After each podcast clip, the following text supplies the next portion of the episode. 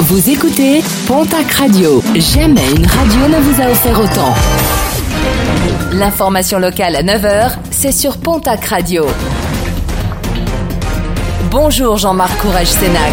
Bonjour à toutes et à tous. Après avoir dévoilé sa réforme des retraites, le gouvernement doit faire face à la colère des syndicats, des syndicats qui appellent à renforcer le mouvement et installer dans la durée la grève. De nombreuses perturbations donc aujourd'hui dans les transports en commun, en particulier à la SNCF.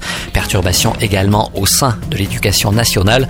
La FSU, premier syndicat chez les enseignants, indique que le mécontentement et la détermination restent entiers. Et de nombreux rassemblements sont programmés dans la région ce jeudi. Un appel à manifester localement avant une grande manifestation prévue à Paris mardi prochain. À Pau, Tarbes, Bayonne, Mont-de-Marsan et Hoche, un appel à battre le pavé a été lancé. Des nouvelles rassurantes pour la commandante divisionnaire de police percutée accidentellement mardi à Tarbes par une automobiliste alors qu'elle assurait sa mission en encadrant une manifestation publique. Grièvement blessée, conduite aux urgences et toujours hospitalisée, ses jours ne seraient toutefois pas en danger.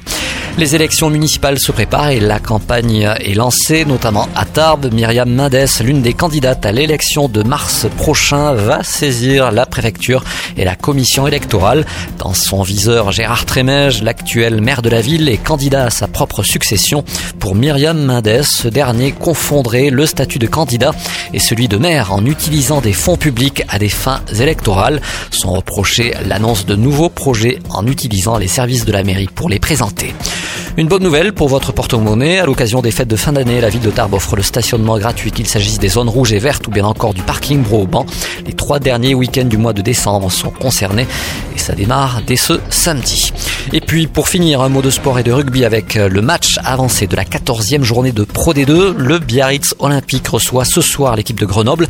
Une rencontre qui oppose respectivement le 6e et le second au classement.